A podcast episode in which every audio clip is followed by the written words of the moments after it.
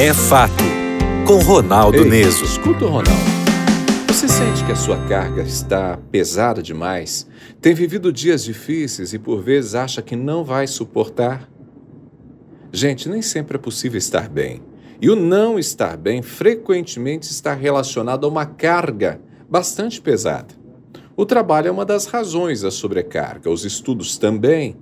Mas um dos ambientes com maior potencial de tornar tudo muito difícil é a casa da gente.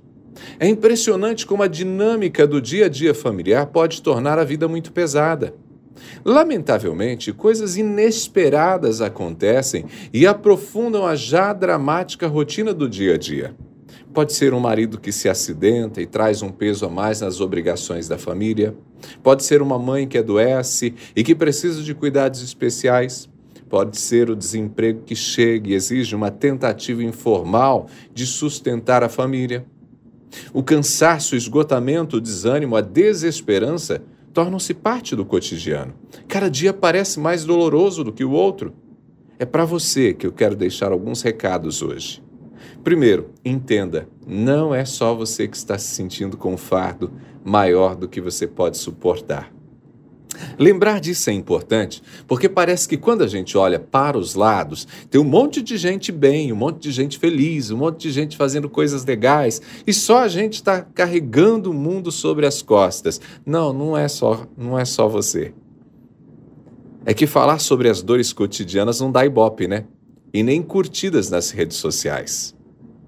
Segunda coisa, verbalize as suas dores. Fale sobre o seu cansaço, diga o quanto está pesado. Procure algumas pessoas acolhedoras e que tenham disposição para ouvir. O ato de falar, o simples ato de desabafar, alivia.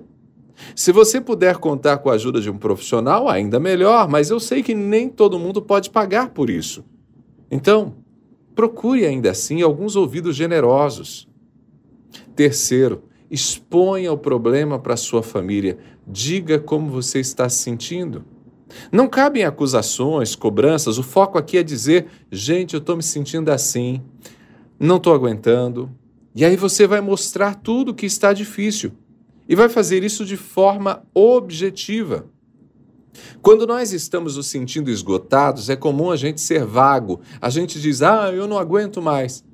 Mas a gente não consegue colocar em palavras todas as nossas cargas, o que está causando o nosso esgotamento.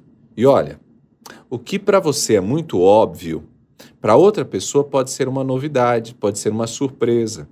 Às vezes, para outra pessoa, é muito natural o que você está fazendo. Um exemplo: às vezes, a coisa mais natural do mundo é você providenciar o almoço todos os dias. Mas para você, nesse momento, pode ser algo que está dificultando ainda mais os seus dias. Então você tem que falar. Quarto, ao expor o problema, peça ajuda. Diga o que as pessoas da sua família podem fazer por você. Saiba que nem sempre a ajuda vai ser espontânea. Seria bom, né? Mas nem sempre. Você vai precisar dizer qual ajuda precisa e talvez até dizer quem pode te auxiliar. Fulano, é com você que eu estou falando. Quinto, estabeleça limites. Família é a melhor coisa no mundo, mas tem muita gente folgada. Tem família de cinco irmãos, a mãe fica doente, mas fica só sob cuidado de uma pessoa. Isso não pode. Eu sei que é difícil dizer não, mas é preciso estabelecer limites. E cobre o cumprimento daquilo que foi combinado.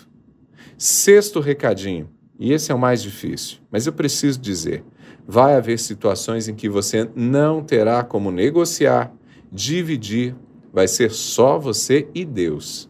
E aí você vai ter duas escolhas: encarar e carregar a sua cruz seguindo em frente ou ficar lamentando pelo peso que carrega. Eu recomendo que você encare, carregue a sua cruz, reservando seus lamentos ao Senhor em oração.